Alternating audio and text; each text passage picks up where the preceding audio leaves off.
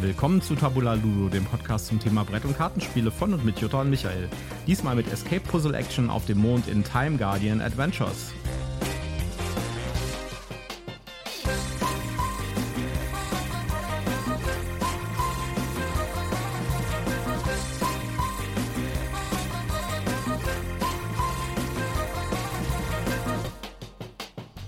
Willkommen zur Ausgabe Nummer 40 von Tabula Ludo.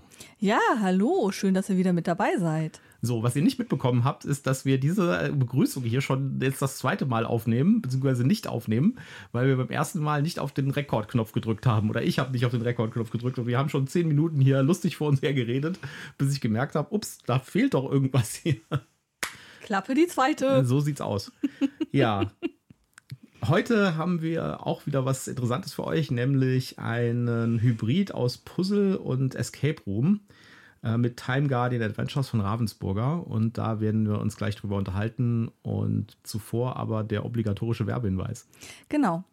Äh, wir sind nicht gesponsert, haben keine Rezensionsexemplare bekommen. Äh, wir nennen Marken, Produkte und Firmen und haben Links in unseren Show Notes. Und deswegen sagen wir prophylaktisch, dies ist alles Werbung aus Überzeugung. Auch wenn wir die News ja jetzt in eine getrennte Folge abgetrennt haben, in eine getrennte Folge abgetrennt haben. Äh, die in wir haben eine eigene Sparte dafür. Wir haben eine eigenes, eine eigenen, ein eigenes Format dafür entwickelt, genau. Die ihr in eurem Podcatcher finden könnt. Eine ganz, ganz kleine News, die heute Morgen bei Instagram aufgepoppt ist und die ich äh, einfach nicht bei mir behalten kann, nämlich äh, Pegasus bringt eine neue Erweiterung für Everdell raus in diesem Jahr. Wahrscheinlich wird das dann eine von den beiden sein, die in der Ultimate Box drin sind. Was wahrscheinlich auch bedeutet, dass die zweite Erweiterung vielleicht erst 2024 kommt. Muss man mal gucken. Und es wird eine Kinderversion von Everdell geben. Das werden wir uns angucken und dann in den News ausführlich darüber berichten. Genau, da werdet ihr nächste Woche in den News oder diese Woche in den News, je nachdem, wann wir diese, diese Folge hier platzieren, werdet ihr darüber noch ein bisschen mehr hören. Da werden wir uns noch ein bisschen kundig machen, um noch ein bisschen mehr dazu rauszufinden. Ja, genau. diesmal geht es um ein, ja, um so einen Hybriden aus Puzzle und Puzzle, muss man sozusagen. Also Escape Game. Zwei verschiedene Arten von Puzzles äh, in einer Box. Äh, so eine Art äh, Escape-Puzzle, nämlich Time Guardian Adventures. Und äh, du hast dir das, du hast das zu Weihnachten geschenkt bekommen, ne? Genau, ich habe das von meinem Bruder zu Weihnachten geschenkt bekommen. Ich habe auch noch die äh, zweite Folge, die ich auch zu Weihnachten geschenkt bekommen habe. Ja. Ähm, dieses Mal geht es um Chaos auf dem Mond. Genau. Und äh, ja, wir werden da gleich drüber sprechen, wie wir das fanden oder wie Jutta das fand, wie ich das fand und äh, auch noch so ein paar Besonderheiten, die uns da irgendwie aufgefallen sind. Genau. Worum geht es in dem Spiel? Äh, Dr. Maxwell Mayhem ist in der Zeit ins Jahr 1969 zurückgereist und hat die Mondlandung der Mission Apollo 11 verhindert. Der Verlauf der Geschichte geriet daraufhin völlig aus den Fugen und nun kontrolliert Mayhem nicht nur den größten Raketenhersteller der Welt, sondern betrachtet auch den Mond als sein Eigentum. Und niemand weiß, was dieser Größenwahnsinnige als nächstes vorhat. Time Guardians, die Welt zählt auf euch. Reist in die reist in der Zeitmaschine ins Jahr 1969 zurück, macht Mayhems Manipulation rückgängig, bringt die Geschichte wieder auf Kurs. So ein wichtiger Hinweis vorab, wir werden hier spoilerfrei euch äh, dieses Spiel näher bringen. Das heißt, wir werden äh, versuchen, keine Spoiler unterzubringen, äh, dass euch nicht den Spielspaß, äh, Spielspaß verdirbt, weil das ist ja auch nicht das Ziel hier. Äh, das heißt, wir werden versuchen, da ohne irgendwelche Nennungen von konkreten Puzzles oder Story-Elementen hier vorzugehen. Es wird natürlich ein bisschen was darum gehen, wie tief diese Puzzles sind oder diese Rätsel sind oder welche Mechanismen, welche Mechanismen das sind. sind.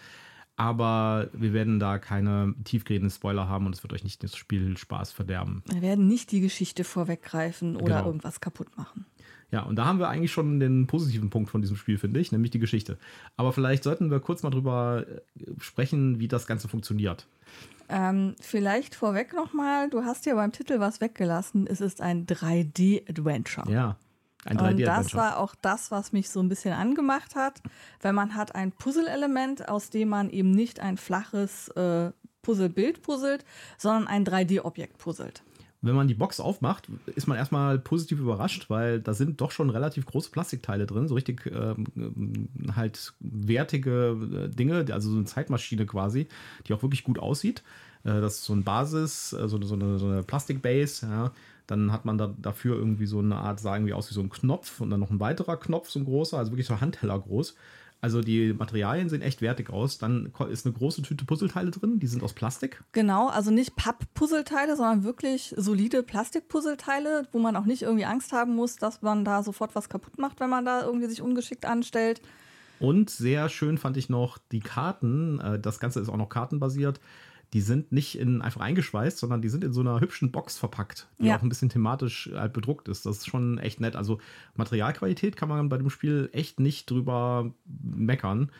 Man könnte jetzt irgendwie äh, ein bisschen picky sein und sagen, die Aufdrucke auf den Plastikpuzzleteilen sind ein bisschen sehr, sehr niedrige Auflösung. Und mhm. ja, aber das ist okay. Das sind ja auch relativ kleine Puzzleteile und so. Ja, und bei einem Comic-Style von Auflösung zu reden, finde ich sowieso immer so ein bisschen schwierig. Ja, und man kann immer noch alles erkennen und man kann die Sachen auch äh, so, wie man es braucht, für die Story und für die Lösung der Rätsel völlig problemlos erkennen auf, den, auf dem zusammengepuzzelten Teil. Ja, was macht man in dem Spiel? Man hat quasi. Äh, also erstmal hat man eine Anleitung. Ja, man hat eine Anleitung. Also man hat einen Teil, wo man puzzeln muss. Ja, und ja. zwar auch, man puzzelt nicht das komplette Puzzle am Anfang komplett zusammen, sondern im Verlauf des Spiels puzzelt man das Puzzle zusammen. Das finde ich ist auch sehr gut gesteuert. Die Puzzle haben auf der Rückseite Symbole und man kriegt ganz klar gesagt, so jetzt werden die Puzzleteile mit diesem Symbol hinten drauf genau. gepuzzelt. Genau. Und es gibt einen Rätselteil. Jedes Mal, wenn man ein Puzzle quasi hinzugefügt hat, ein Puzzle, ein größeres Teil des Puzzles, dann gibt es wieder eine Aufgabe und man muss wieder was rätseln und das führt die Story weiter. Das Ganze ist zusammengehalten durch eine durchgängige Story. Also ja. man hat hier keine unabhängigen Rätsel oder sowas, sondern die Story ist schon durchgängig.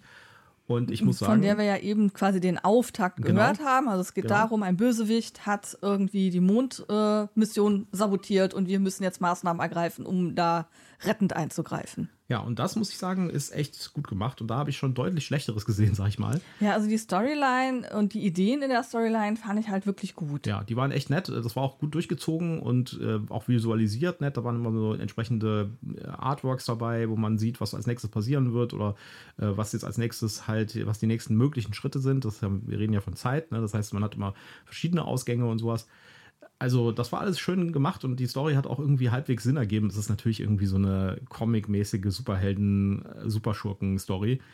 Aber äh, es ist halt nicht völlig abstrus, wie zum Beispiel bei äh, Emilia's Secret zum Beispiel, was überhaupt keinen Sinn gemacht hat. Ja. Also das fand ich echt gut. Was ich. Ja, also die, die verschiedenen fand. Äh, Storylines sind halt schon so ein bisschen ins Fantastische abgedriftet, aber auf eine charmante Art und Weise. Ja. Also, und es passte irgendwie. Es passte irgendwie, ja. Was ich nicht so gut fand, war der Rest. ja. ja. Ähm, der Rest ist halt, das eine ist Puzzeln, das liegt dir ja sowieso nicht so, wenn ich das so richtig beobachtet habe. Und das ist auch einer der Kritikpunkte, die ich habe. Ähm, in der Anleitung steht, dass es für ein bis vier Spieler geeignet ist, aber Fakt ist, ähm, es sind sehr kleine Puzzle-Elemente. Also du hast da jetzt nicht tausend Teile, wo man wirklich gemeinschaftlich dran puzzeln kann, sondern man hat da, ich weiß nicht, wie viele 20, das sind, 20, 30 Teile äh, für, für ein Set. Und da macht es keinen Sinn, da zusammen dran zu puzzeln. Das heißt, da sitzt einer und puzzelt. Ja, und das ist halt, also das weiß ich nicht, wie das funktionieren soll. Das, das Spiel ist angegeben bis zu sechs Personen, glaube nee, ich. Ne? Bis, bis, zu vier. vier. Bis vier Personen. Da, also das Puzzeln von dem nächsten Puzzlebestandteil macht halt genau einer. Und wenn man das Spiel genau nach den Regeln spielt, dann bedeutet das, dass man erst puzzelt und dann das Rätsel löst. Und äh, das würde bedeuten, dass quasi einer puzzelt, ja, die anderen drei Warten. essen Kekse. ja, und, und dann wird irgendwie gemeinschaftlich das Rätsel gelöst.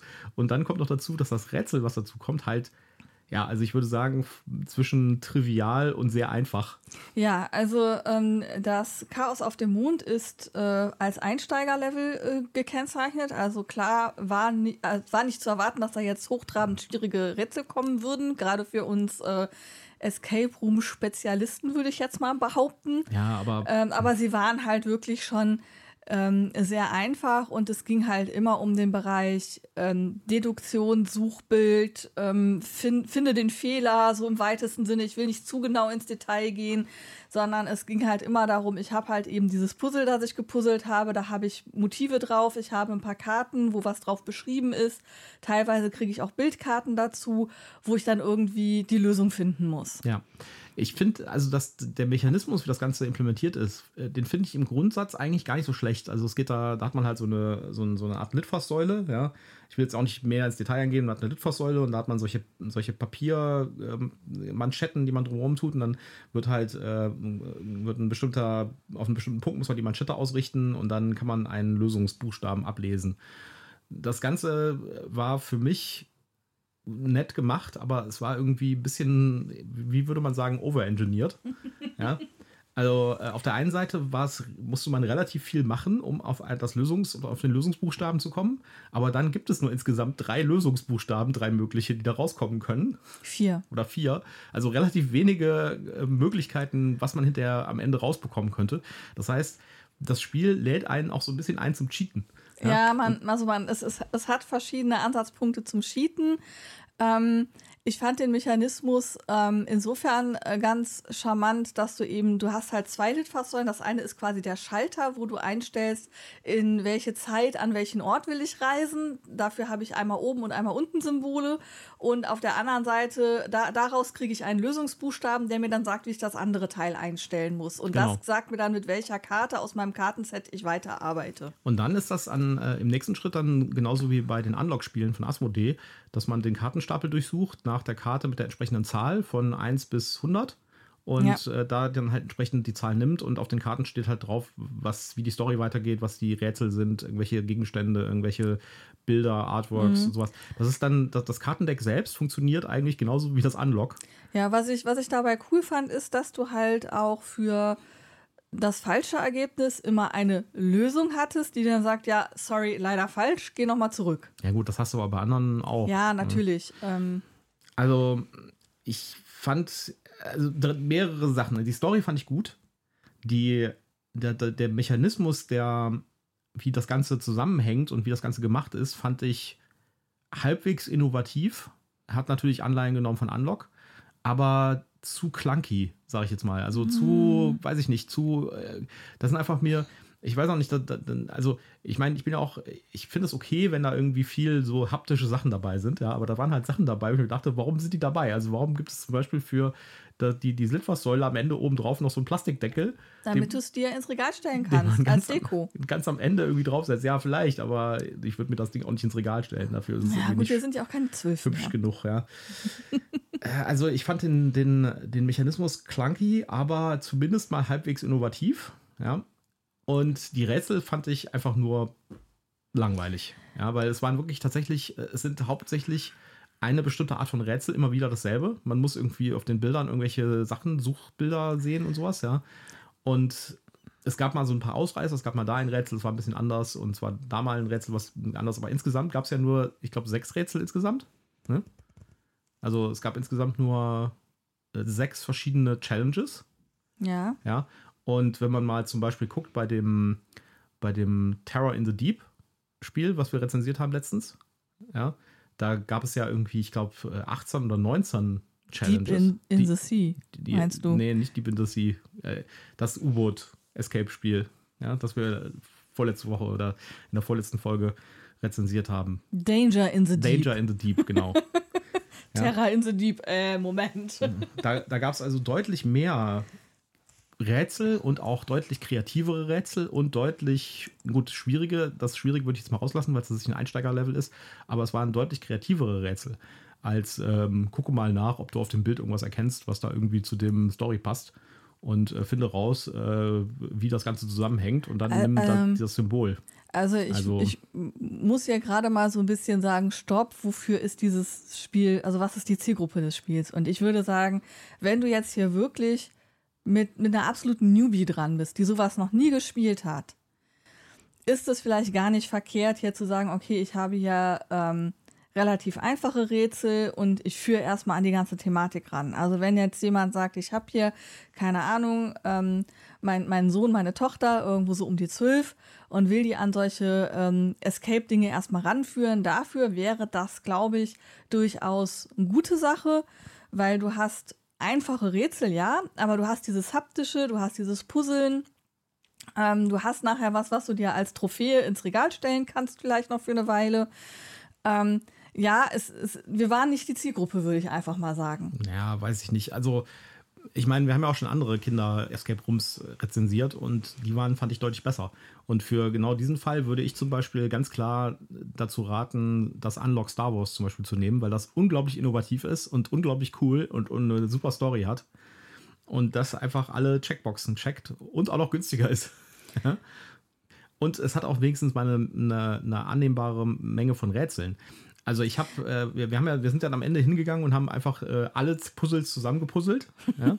weil wir gesagt haben, ey, das ist doch total bescheuert, wenn wir irgendwie hier irgendwie immer eine Viertelstunde Pause machen, um dieses Puzzle zu machen und dann äh, geht es wieder weiter. Wir puzzeln jetzt einfach mal alles zusammen. Also genau genommen hast du zwei Ringe gepuzzelt und ich habe vier Ringe Ja, gepuzzelt. weil du einfach viel schneller bist beim Puzzeln als ich. Ich bin ja so ein Puzzle-Legastheniker auf jeden Fall, wir haben dann irgendwie das ganze Ding komplett zusammengepuzzelt und dann halt die Rätsel nacheinander gemacht. Und also wir haben es nicht komplett zusammengepuzzelt. Wir haben es so weit vorbereitet, dass wir nur noch den fertigen Puzzlepart nehmen mussten und dann in das restliche einfügen mussten. Wir haben nicht gleich die Komplettreihe gepuzzelt. Und jetzt würde ich mal fragen, wie lange haben wir denn dafür gebraucht? Wir haben ungefähr zwei Stunden, glaube ich, gebraucht für das ganze Spiel. Ja. ja. Und ich würde sagen, die Hälfte davon haben wir gepuzzelt. Aber ja. das war ja auch Teil des Weges. Ja, ja, schon klar, schon klar.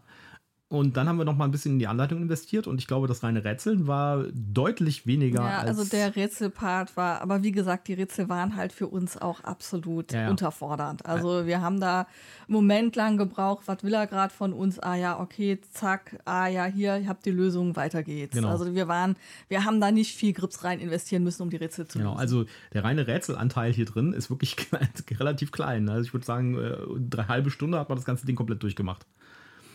Ja. Also, und äh, das ist im Listenpreis hier mit 35 Euro angegeben. Das finde ich schon. Ja, wobei es schon äh, günstiger äh, zu kriegen ist. Ja, also Listenpreis, ne? 35 ja. Euro. Interessant finde ich auch übrigens, dass es dafür keinen Boardgame Geek-Eintrag gibt.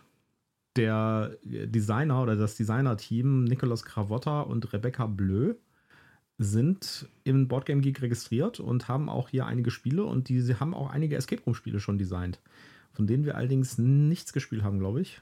Äh, das ist diese Escape-Reihe von, ich glaube, die kommt in Deutsch von äh, Moses raus, aber ich bin mir nicht hundertprozentig sicher. Diese Escape the Room-Geschichten. Davon gibt es so vier mhm. oder fünf mhm. Teile. Ja, die hatten wir noch nicht. Allerdings äh, hat der Nicolas Cravotta auch das Break in Alcatraz gemacht, von dem wir ja die Alien-Variante gespielt haben. Die wir auch nicht so doll fanden. Die fanden wir auch ganz schön Mist. das, da waren auch, das war auch, das, das war dasselbe Muster sozusagen. Da waren innovative Ideen dabei, also das ist halt diese Hexfeld, äh, diese hexförmigen Verpackungen gewesen. Mhm. Ja. Da waren ein paar lustige Sachen dabei, wie dieser, dieser Schleim, wo man da mit dem Finger rein tipsen musste und so, ja. Oder auch die ganze Verpackung, die halt Teil des Escape Rooms ist und so.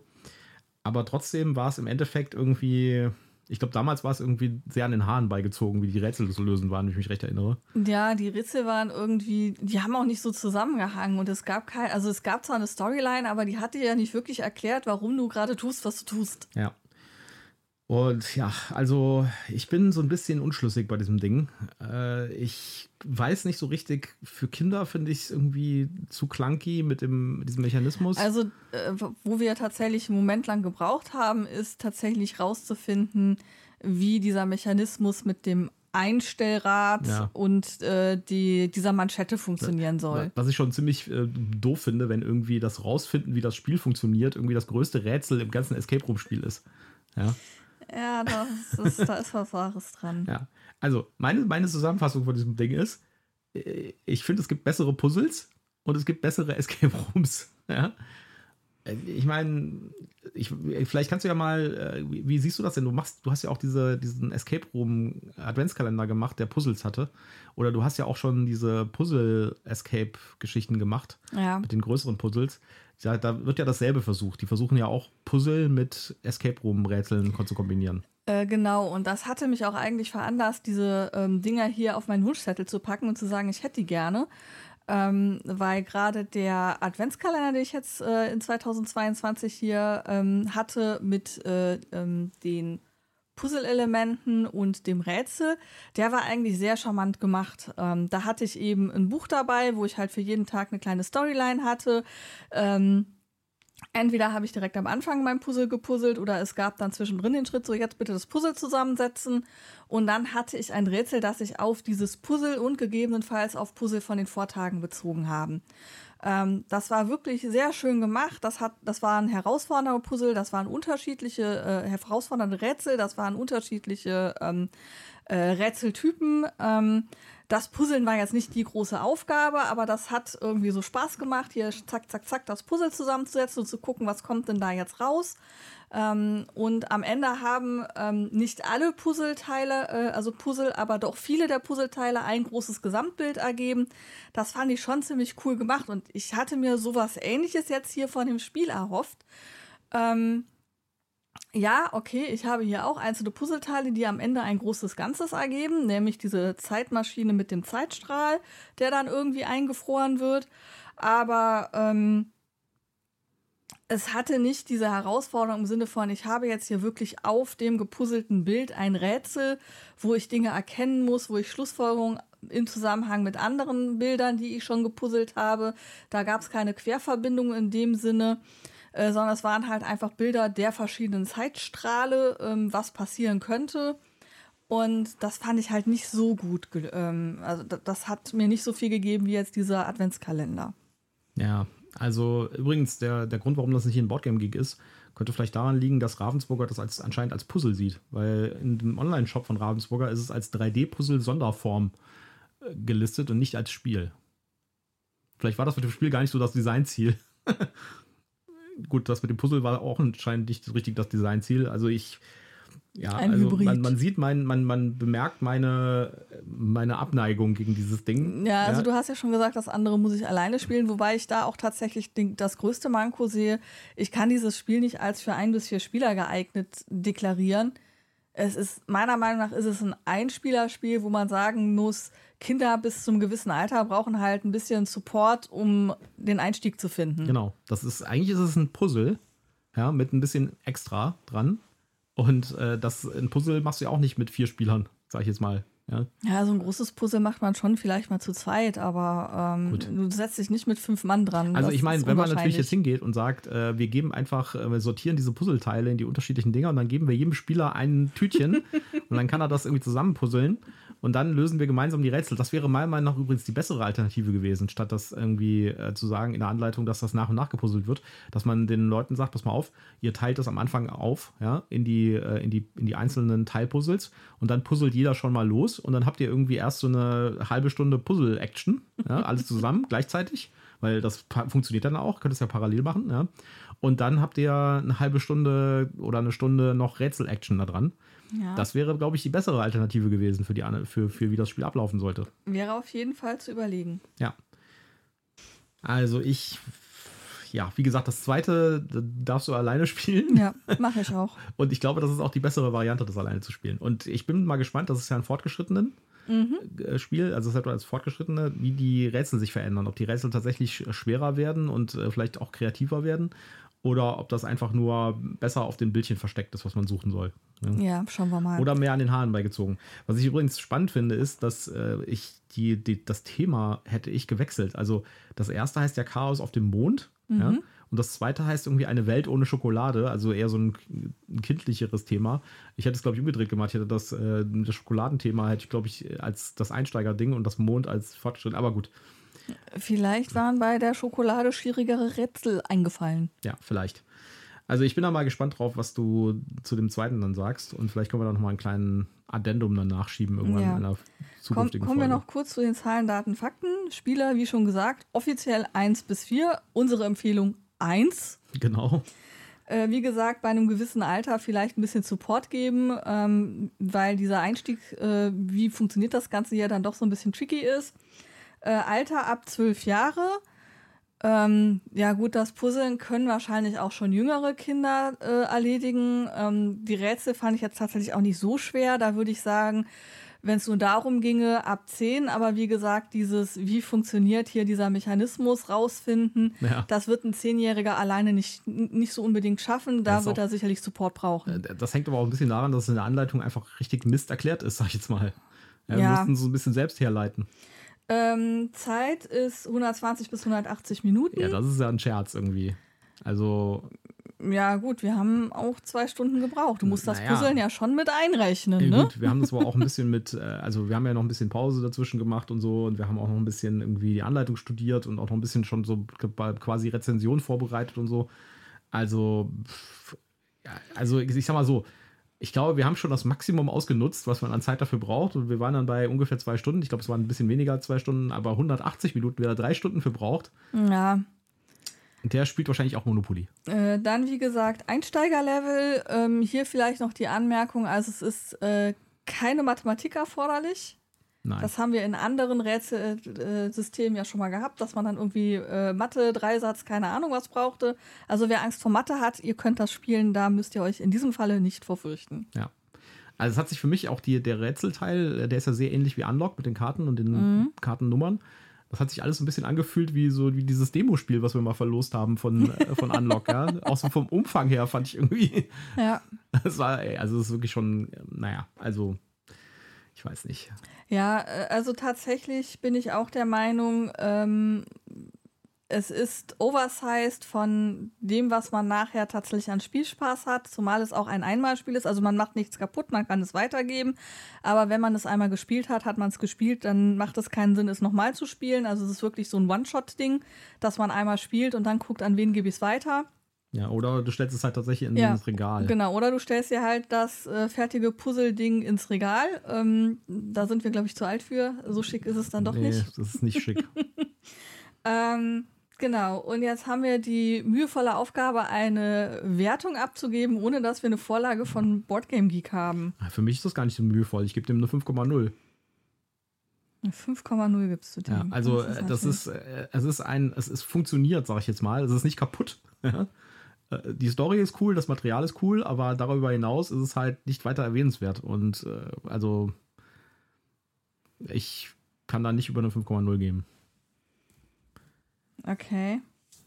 Als kleiner Hinweis, äh, die, unsere Bewertungskriterien orientieren sich an Boardgame Geek Bewertungen. Und ich glaube, wir machen demnächst auch mal so eine Special-Folge über die Boardgame Geek Wertungsskala, weil das ist nämlich ein echt interessantes Thema. Äh, Das ist interessanter, als man denkt. Die haben da nämlich eine sehr clevere äh, Variante rausgefunden, äh, gemacht, wie die Bewertungen auf Boardgame Geek funktionieren, sodass die Kickstarter-Projekte nicht so krass überhyped sind und so. Also ich würde ihm schon noch eine 5,5 geben. Also Ist das das schlechtest bewertete Spiel, das wir rezensiert haben? Was haben wir denn äh, hier äh, äh, Amelia's Secret gegeben? da haben wir No Comment geschrieben. Okay. Wir waren nicht gewillt, irgendetwas dazu zu sagen.